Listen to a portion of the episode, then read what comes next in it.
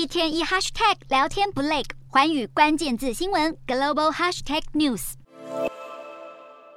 不管是裸着上半身骑马大秀身材，还是把对手狠狠撂倒在地，总是爱展现硬汉形象的俄罗斯总统普丁，在七号这一天要过七十岁生日。最近频频射飞弹，但已经神隐二十多天的北韩领导人金正恩，在第一时间就发出贺电，祝贺普丁生日快乐，希望两国友谊长存，共同应对美国威胁。金正恩还大拍马屁，称赞普丁入侵乌克兰是充满活力，实现建设强大俄罗斯的宏伟目标。外界认为，北韩急于透过拉拢老大哥俄国来突破被孤立的外交关系，但普丁今年的生日可能不太好过，因因为随着乌克兰战事节节败退，普丁在内部面临的不满声音似乎越来越大。就连俄国任命的乌克兰赫尔松州傀儡副州长都敢公然羞辱俄国国防部长肖伊古，甚至要肖伊古干脆自我了结。这种在俄国体制内如此高调对普丁的军方高层大力谴责，在过去极为罕见。不止内忧，俄国攻打乌克兰也持续吞败。乌克兰士兵在东南部的赫尔松某个村落开心插上乌国国旗。乌克兰总统泽伦斯基也宣布，从这个月一号以来，光是在南部赫尔松地区，